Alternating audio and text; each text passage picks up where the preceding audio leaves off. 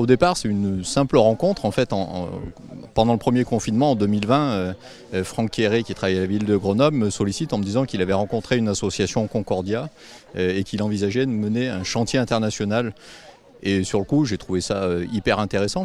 initialement, je pensais que c'était des chantiers qui allaient plutôt sur du patrimoine. Ou... Je ne pensais pas qu'ils venaient euh, sur les quartiers d'habitat, y compris d'habitat de logement social. Donc en fait, c'est une rencontre qu'on a faite en 2020. On a pu euh, réaliser un premier chantier sur le secteur de Hoche l'année dernière.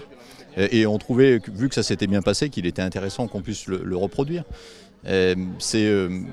Pour nous, c'est des projets qui sont hyper enrichissants parce que un bailleur social, qu'est-ce qu'il cherche à faire en sorte à améliorer le cadre de vie des habitants et qui s'approprient leur espace, leur lieu et de créer du lien. Donc euh, d'arriver à organiser, à concilier et un chantier euh, international avec des jeunes volontaires euh, sur, sur une découverte interculturelle, c'est hyper enrichissant.